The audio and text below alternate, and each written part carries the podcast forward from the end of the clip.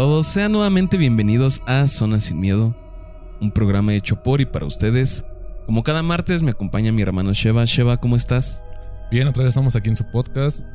Eh, como siempre agradeciéndoles por, por, el apoyo que está creciendo cada vez la, la página, que siguen compartiendo. Este, muchas gracias pues también por la, las anécdotas que, que nos envían. Eh, sí están bastante, bastante interesantes, pero esta semana tenemos un poco de algo diferente, ¿no, DJ? Sí, esta semana decidimos traerles algo distinto. En la semana estuvimos viendo todo esto de Tijuana, las imágenes que, que subieron a las redes sobre estos avistamientos de ovnis. Y ya habíamos pensado en traerles este tema para un programa. Y justamente Sheva pues, decidió que hiciéramos esto ahora. Eh, sí, lo vamos a hacer un poco diferente.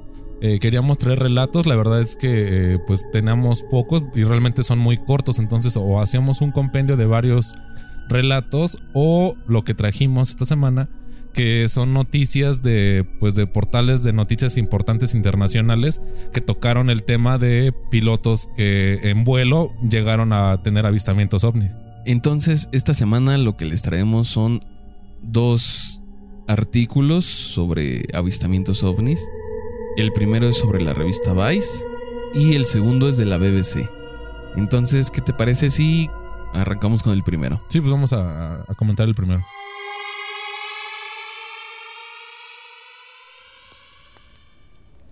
Durante décadas, parecía que solo las personas del campo y la gente rara veían ovnis. Sin embargo, la situación ha cambiado drásticamente en los últimos años a medida que más y más testigos presentan descripciones sobre sus encuentros con objetos extraños en el cielo. Muchos de ellos son pilotos comerciales y antiguos pilotos de la Marina de Estados Unidos. El fin de semana pasado, el programa de televisión 60 Minutes transmitió un segmento en el que entrevistaron a varios pilotos de la Marina sobre sus encuentros con ovnis. Para los fans del tema, los testimonios no son nada nuevo, pero representan algo importante. La obsesión por las extrañas luces en el cielo se ha generalizado y la gente en quien podemos confiar está más que dispuesta a hablar del asunto. El programa inició con la entrevista a Luis Elizondo, un veterano militar con más de 20 años de experiencia que trabajó en el programa de identificación de amenazas aeroespaciales avanzadas del Pentágono. Elizondo trabajó con científicos y otros expertos para tratar de averiguar qué es lo que las personas están viendo en el cielo. Imaginen una tecnología que puede acelerar de 6 a 700 fuerzas G. Puede volar a 21.000 km por hora. Puede evadir el radar. Puede volar por el aire, el agua y posiblemente el espacio. Y no representa señales obvias de propulsión.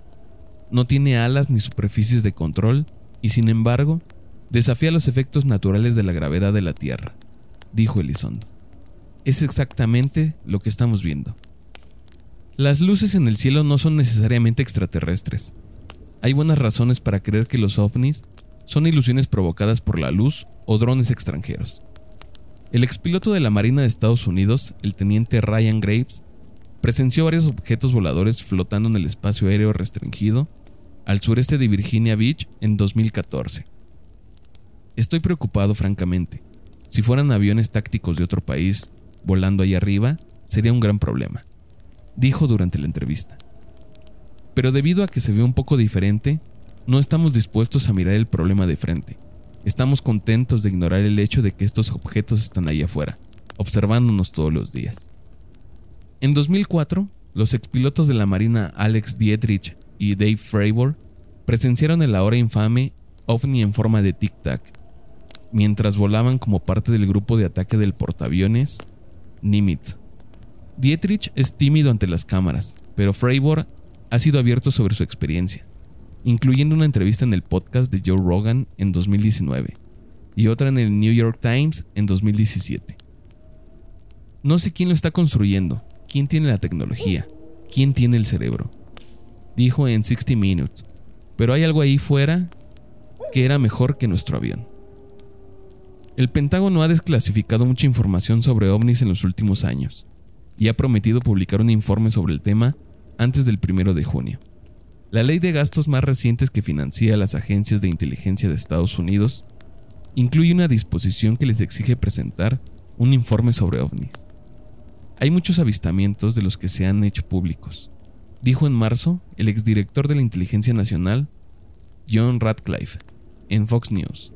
Bueno, pues este, como ya lo, escucharon, eh, pues son testimonios de pilotos que como tal volaron y tuvieron encuentros con este tipo de, avistamientos. Como lo mencionan, tal vez pueden ser eh, drones, como muchas veces se, maneja, tal vez puede ser eh, globos aerostáticos que también se ha manejado.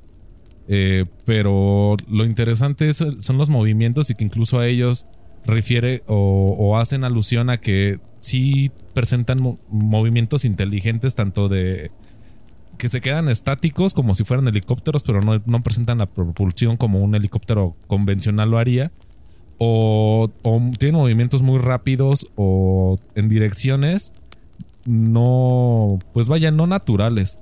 Entonces refiere que algo está tripulando estas, estas luces que ellos llegan a, a presentar durante el, durante el vuelo, durante su, su actividad, que es algo que honestamente sí me llama la atención. No sé si tú alguna vez has tenido algún tipo de avistamiento, DJ. ¿Qué crees que, que realmente no? O sea, la única experiencia que tuve más o menos de ese tipo fue hace unos, que te gusta? 10, 12 años, en el que estaba con Jerry, un conocido, creo que de todos los que nos escuchan. Estábamos en la ciudad deportiva, fuimos a fumar y nos acostamos ahí en unas resbaladillas por la comodidad y estábamos mirando pues hacia el cielo en lo que fumábamos, estábamos ahí platicando y en eso vimos un punto, un pequeño punto medio brilloso, pero estaba a una altura pues muy exagerada y no se movía tanto, se veía más estático. Y dices, pues a lo mejor es por la distancia, ¿no? A la distancia que está, pues el movimiento no, no se aprecia tanto. Pero sí fueron varios minutos en los que vimos que el. que este punto no se movía. Entonces él fue lo que me dijo. Me dijo, eso debe ser como pues, algún ovni, un, una, nave o algo de este tipo. Porque no es algo normal que se vea así. Entonces yo me le quedé mirando fijamente y de repente avanzó. O sea, de, de, esa parte entre que no se movía nada a una parte en la que vi, sí se veía cómo se desplazaba. Y ese desplazamiento no fue muy largo, pero todavía regresó. Entonces no era como un movimiento natural de, de algún de algún avión, algún satélite o algo por este estilo que tú dijeras, puede ser esto. O un globo, ¿no? Que también ves que hay veces que se interpreta como un globo Ajá. y dices, no se, no se mueve tan solo en línea recta y se reposiciona porque va conforme al aire. Sí, lo, bueno, los globos en este caso creo que los más comunes son los metálicos, ¿no? Los que te reflejan la luz. Sí. Que puedes llegar a verlos de este tipo.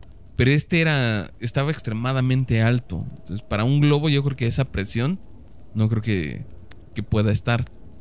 Y de repente de la nada desapareció, se dejó de ver. A lo mejor es también por, por la vista que se te cansa de estar en un punto fijo y de repente ya no lo encuentras. Pero ya no lo vimos. Y es la única experiencia que yo tengo como de este tipo. Fíjate que eh, es interesante. Yo he tenido también muy pocos avistamientos de, de objetos. Eh, el que más recuerdo era una vez que yo iba. A, estábamos en el estado de Michoacán. Íbamos a, a un pueblo, la verdad no, no recuerdo dónde pero en el trayecto era una vía de este que era de ambos sentidos, nada más eran dos carriles y pues por lo mismo se hizo un poco de tráfico. Del lado izquierdo de, de donde íbamos había una laguna muy muy muy muy grande. Entonces yo venía jugando, no, no recuerdo qué venía haciendo, tenía como unos nueve años yo creo. Y eh, al fondo de, del lago o de la laguna esta eh, veía un punto un punto mediano, la verdad no era muy chico, pero tampoco era muy grande. Lo curioso de este, de este objeto era que yo veía que, saca, que expulsaba como aire, estaba levitando encima de, del lago y, es, y estaba como propulsado por algo. Sí, formaba estas ondas en el eh, agua. Exacto, ¿no? por las ondas en el agua, porque de hecho las ondas se estrellaban donde nosotros estábamos, de donde partía el. o donde llegaba la carretera eh, luego, luego estaba tal vez a dos, tres metros la laguna. Y, hasta ahí llegaba y se veía cómo chocaba el agua de, de, esta, este, pues de estas ondas de aire. Y yo le, le comento a la persona que iba manejando, que era uno de mis tíos, le digo, oye, ¿ya viste? Y ya todos empezamos a voltear hacia ella. Y, sí se nos hizo muy, pues obviamente extraño de que estuviera este objeto por encima, porque te hablo que estaba como a nuestra perspectiva, estaba tal vez a unos dos o tres metros encima del, de la laguna. Y, y seguía aventando estas, estas ondas.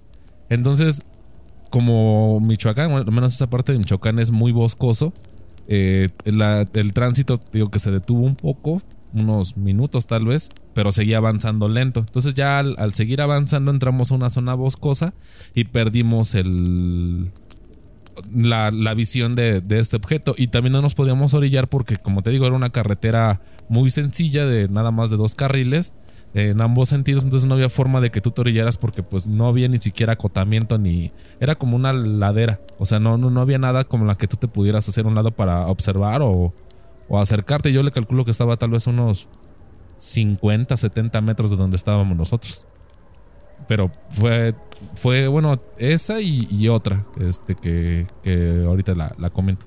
Sí, ahorita comentamos la, la que dices, pero en esta te quería preguntar si alguien más de tu familia la vio y qué reacción tuvo. Todos, o sea, todos los que íbamos en el carro, que era mi, mi tío el que iba manejando, mi tía, mi abuela, y íbamos con mis dos primos, pero mis dos primos este, estaban muy chicos. Te hablo de que tenía tal vez un año y tres. O sea, realmente ellos no.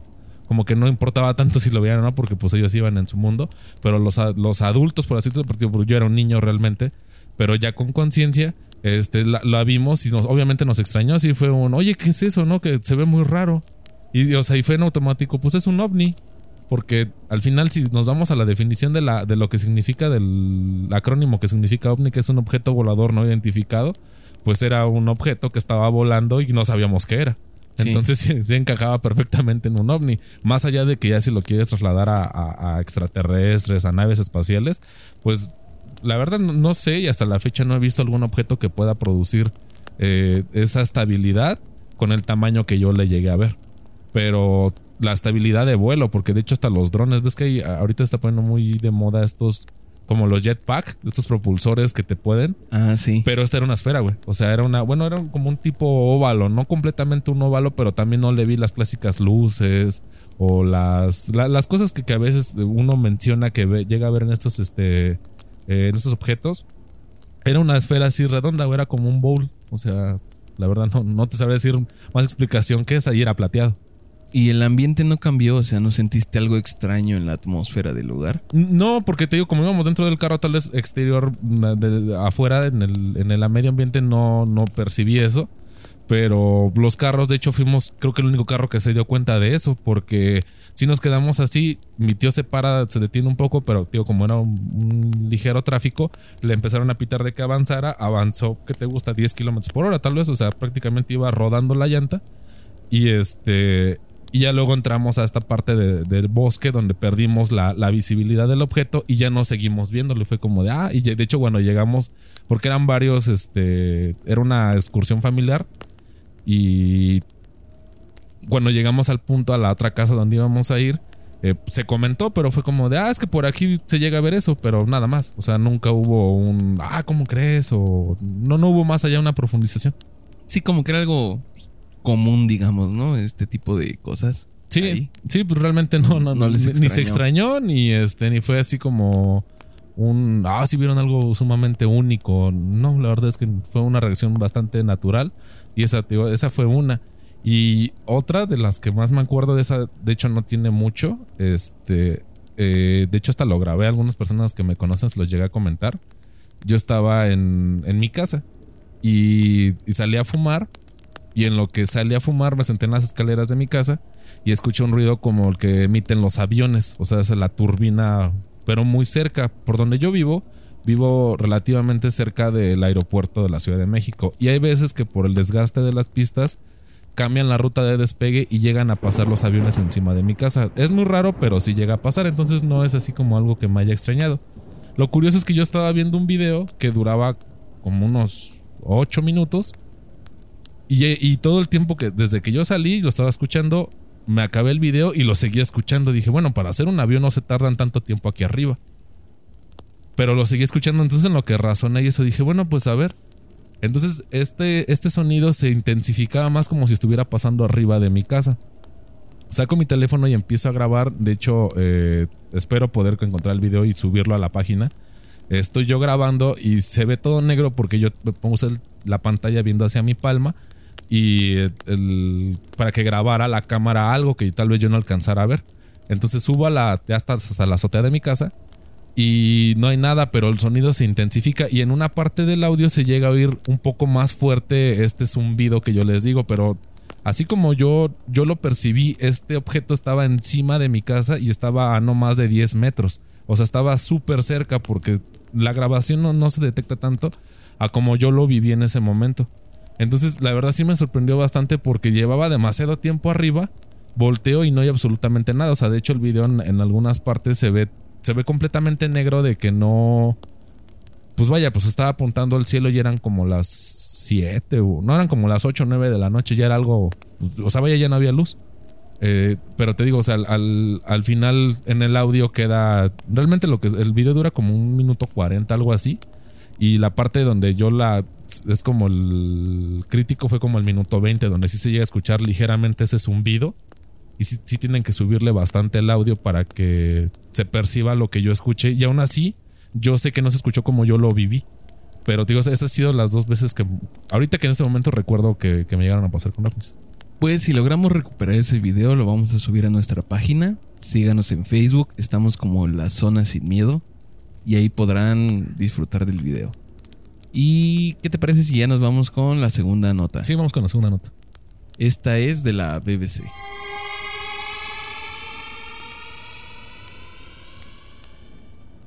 Cuando llegó a su trabajo, el 19 de mayo de 1986, en el Aeropuerto Internacional Profesor Urbano Ernesto Stump, en San José dos Campos, en el estado de Sao Paulo, Brasil, el controlador aéreo Sergio Mota da Silva no imaginó que esa jornada sería recordada en la historia de la ufología como la noche oficial de los ovnis.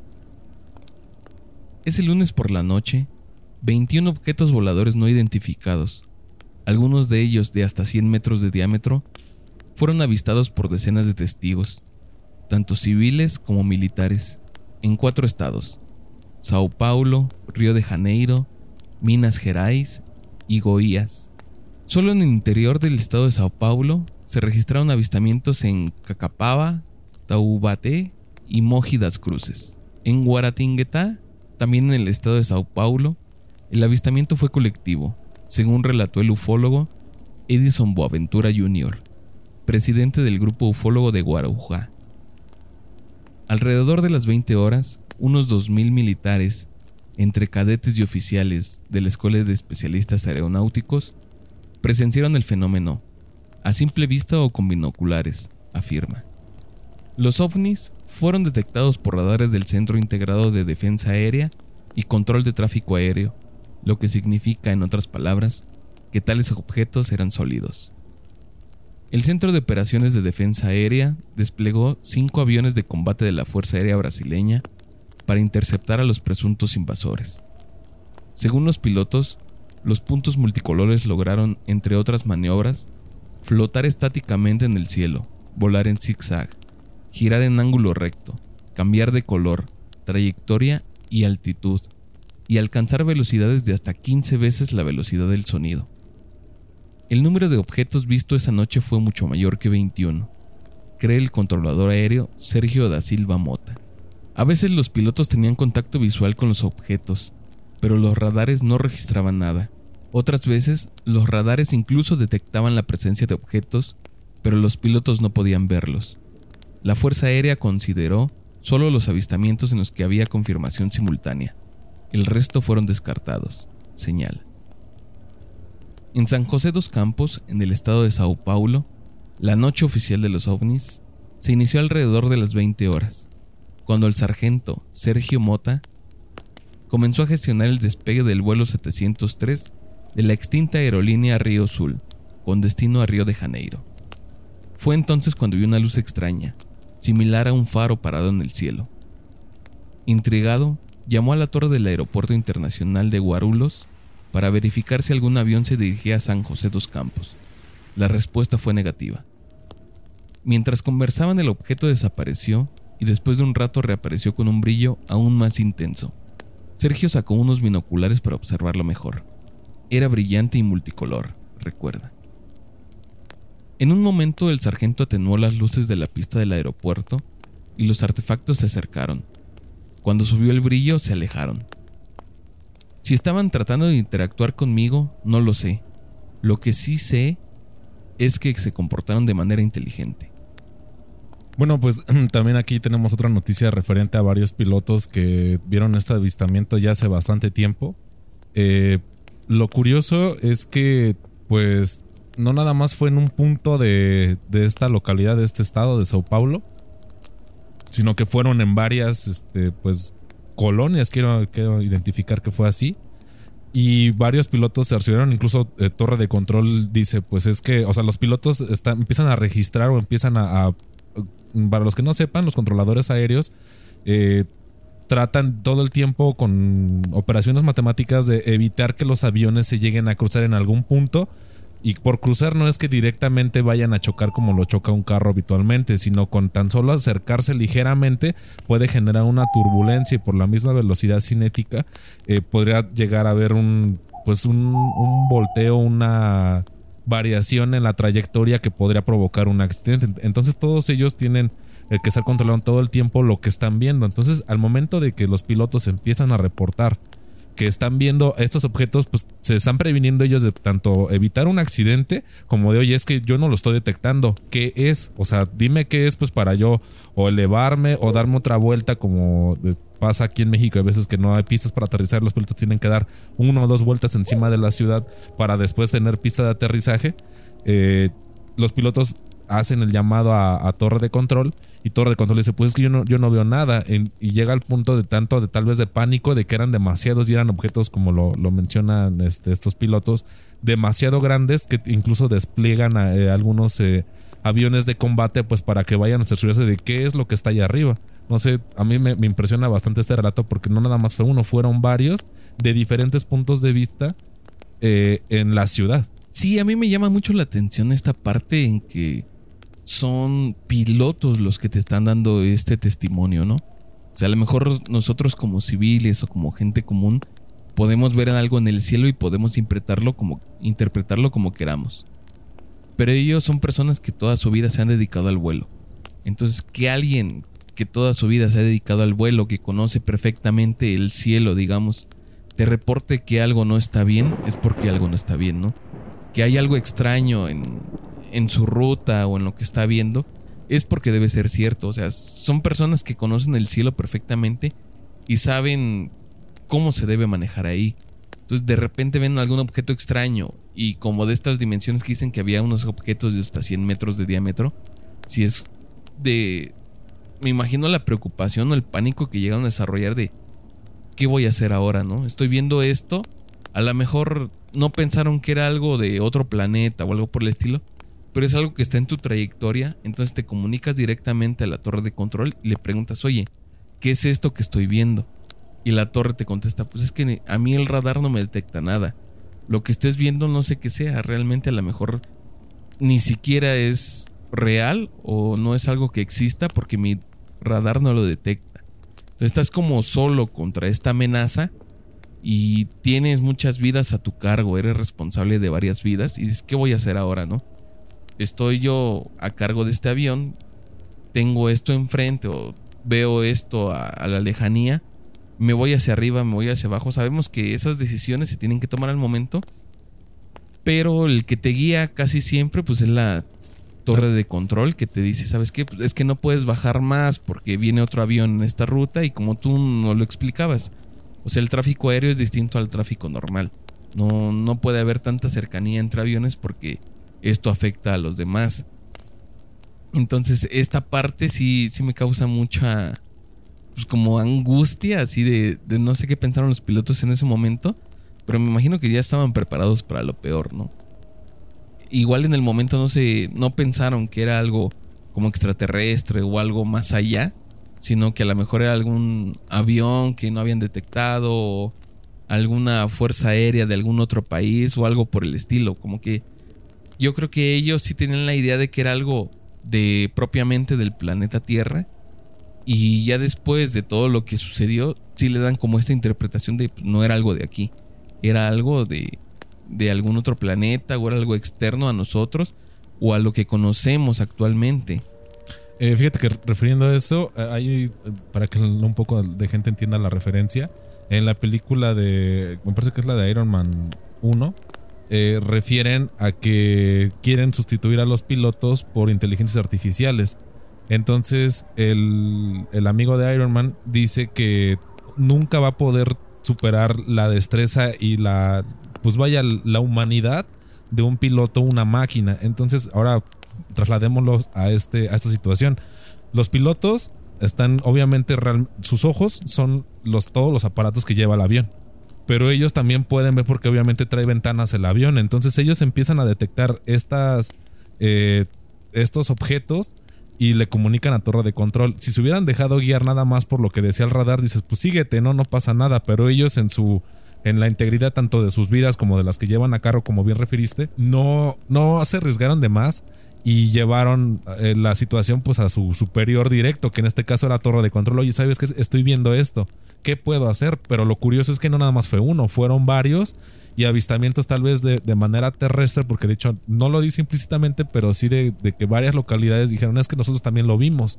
Entonces no nada más era un piloto el que tal vez, como lo mencionas, no podían tal vez tirarlo a loco ni nada, pero sí era como de, no, es que no, no pasa nada, no, no hay nada en el cielo. Cuando varios pilotos empiezan a decir, ¿sabes qué? Es que yo estoy viendo, yo de aquí lo estoy viendo. ¿Qué tengo que hacer o, cómo me dirijo si al final de cuentas tú no me lo estás detectando? Entonces por eso mandan, o sea, imagínate cuánto tiempo duró para que de que lo detectaron mandaron la orden a que varios pilotos salieran allá directamente a aviones de combate a cerciorarse de que no hubiera nada, pues sí fue un ratote. Sí, yo quiero cerrar con esta parte en que creo que no estamos solos. Y si estamos solos, creo que es aún más aterrador que si no lo estuviéramos.